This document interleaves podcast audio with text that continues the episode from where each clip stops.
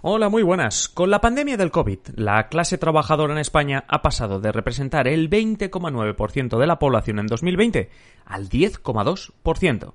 Por su parte, la clase que se denomina media-baja también ha bajado más de un punto porcentual con la crisis. Hoy, en simple política, ¿qué hace que una crisis afecte más a las clases medias y bajas? Comenzamos.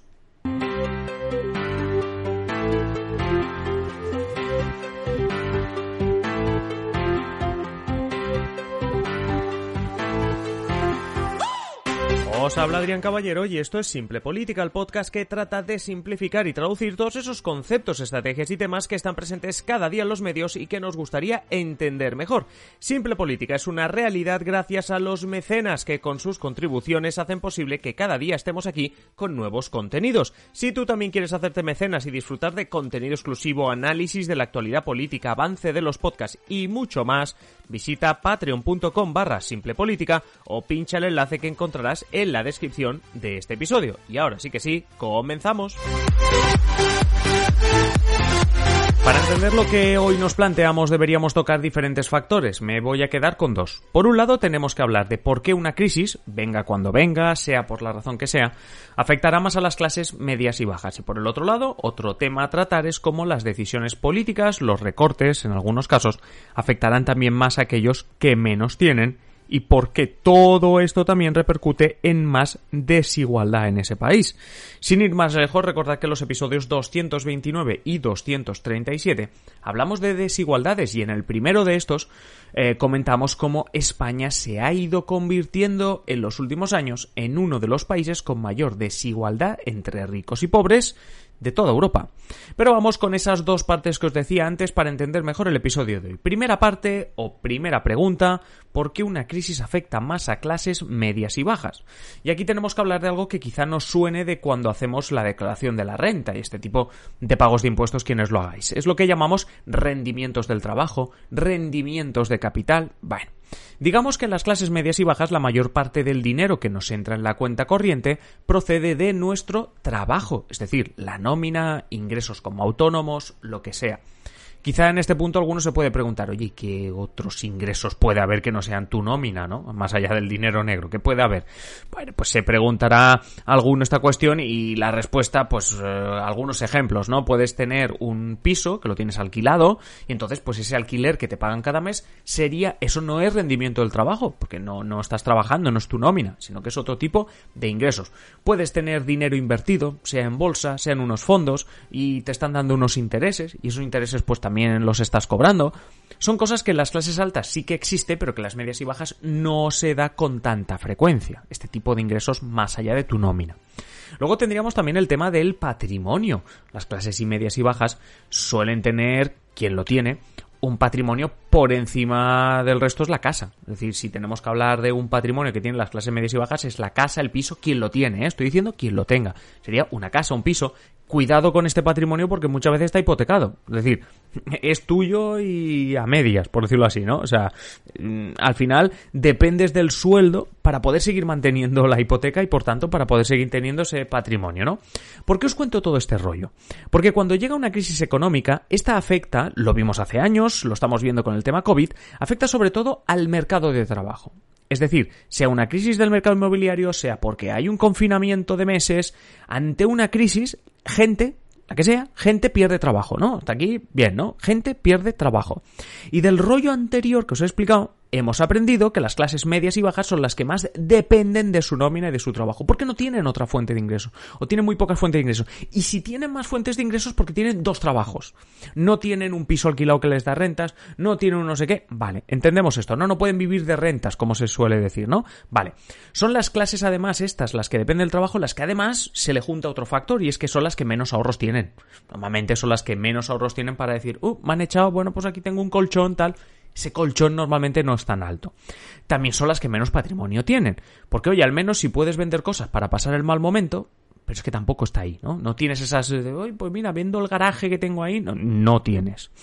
Así que si una crisis económica a lo que acaba golpeando sí o sí es al mercado de trabajo, quienes más dependen de ese mercado de trabajo, es decir, de tener un sueldo a final de mes, son quienes más quedan afectados por la crisis económica.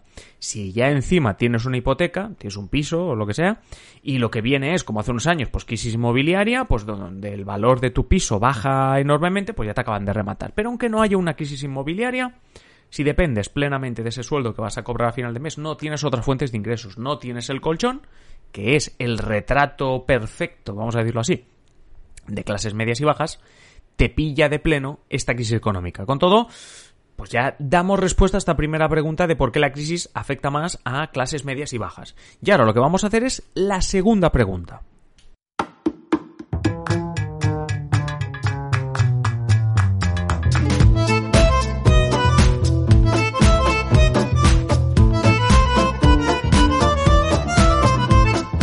La segunda pregunta decía por qué los recortes afectan más a quien menos tienen lo que acaba derivando en más desigualdad. Esta era la segunda cuestión que queríamos resolver hoy. En este caso tenemos que analizar aquellos aspectos de la economía y la sociedad donde se está recortando, cuáles sí, cuáles no, y sobre todo qué alternativas tiene la sociedad cuando te recortan en lo que sea. Por ejemplo, si se recorta en sanidad, la consecuencia directa es que hay menos médicos, menos capacidad de atender gente, mayores listas de espera, urgencias colapsadas, etc. Esto repercute en peor salud, porque a la gente la tratan más tarde, tardan más en atenderte, más lentamente, te operan más tarde, seguramente con menor calidad, pero ojo, todo esto sin quitar el meritazo que tienen todos los que trabajan en sanidad. Esto vaya por delante. Cuando digo que te tratan eh, con menor calidad es porque, claro, si en vez de ver a 30 personas al día, el médico tiene que ver a 60, seguramente aquí habrá un problema. No porque el médico sea peor, sino porque es que no, no da basto. Si te encuentras ante esta situación, ¿qué alternativas tienes, no? Tú vas al hospital y te encuentras esto, o pides hora para no sé qué, te encuentras esto. ¿Qué alternativas tienes? La sanidad privada. Es la forma más inmediata de pasar de unas colas enormes, listas de espera, etcétera, a que te atiendan rápido. ¿Qué diferencia hay entre ser atendido en sanidad pública y privada? Por encima de cualquier otra que podáis pensar está el precio. En la sanidad privada te cobrarán, claro, es de lógica.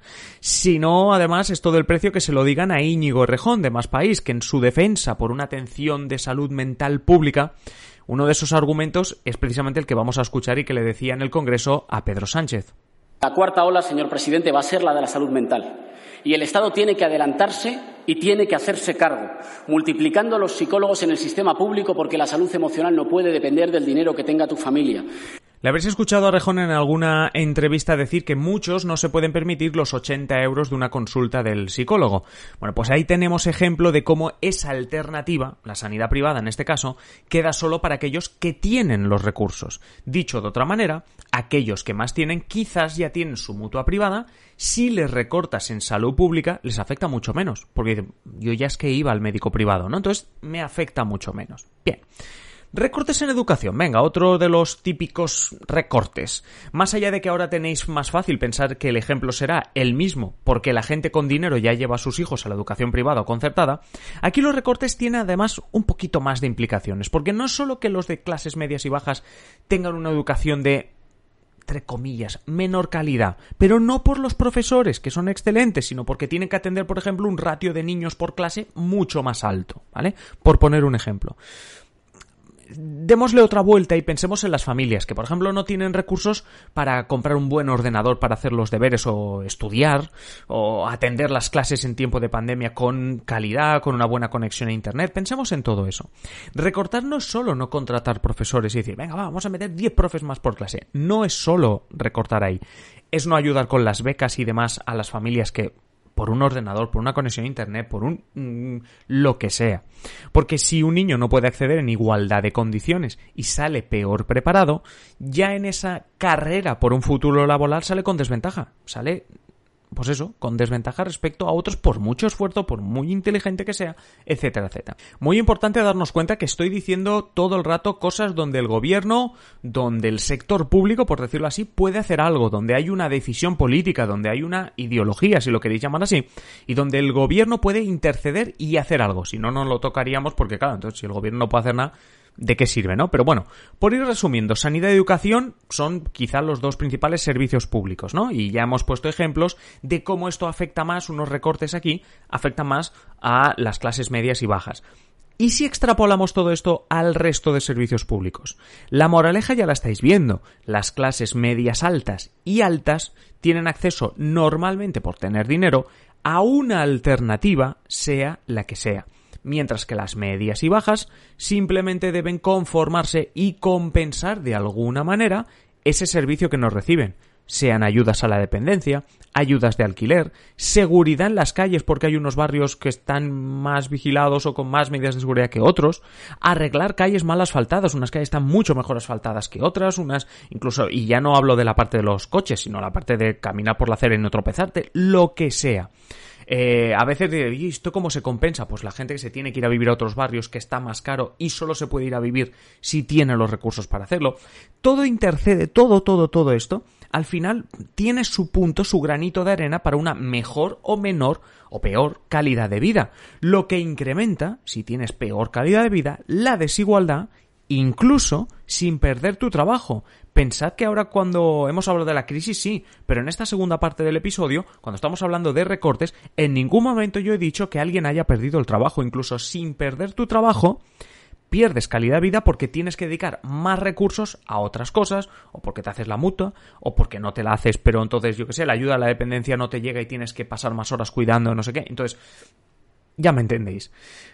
Aquí también espero haber demostrado por qué, como habréis escuchado alguna vez en forma de crítica social, los recortes afectan más a los de siempre, con estos los de siempre refiriéndose a esas clases medias, bajas, y cómo muchos partidos, algunos partidos políticos se encuentran aquí, y no lo digo para mal, sino incluso para bien, una estrategia política, una estrategia de campaña, decir, eh, yo voy a decirte que me estoy preocupando de estos problemas, que son los problemas que realmente a ti te importan en el día a día, y detectar dónde están estos recortes y por supuesto que sus propuestas sean yo voy a dejar de recortar aquí para que tú no tengas problemas con esto. Y, por ejemplo, con el audio este de Íñigo Rejón, pues se ve un poco en el tema de la salud mental. Luego en otros temas pues veremos otros partidos que han sabido canalizar mejor esto y otros pues que quizá no se están dando cuenta de, de, ese error. Pero bueno, esto ya es una cuestión política que os dejo, bueno, más que una cuestión política, una cuestión de opinión política que os dejo a vosotros.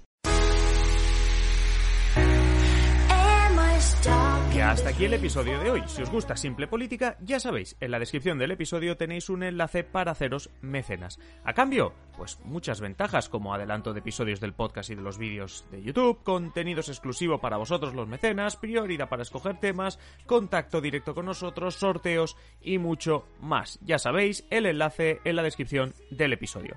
Y nada más ahora sí, manteneros siempre informados y nos escuchamos en el siguiente episodio. Un saludo y que paséis feliz día.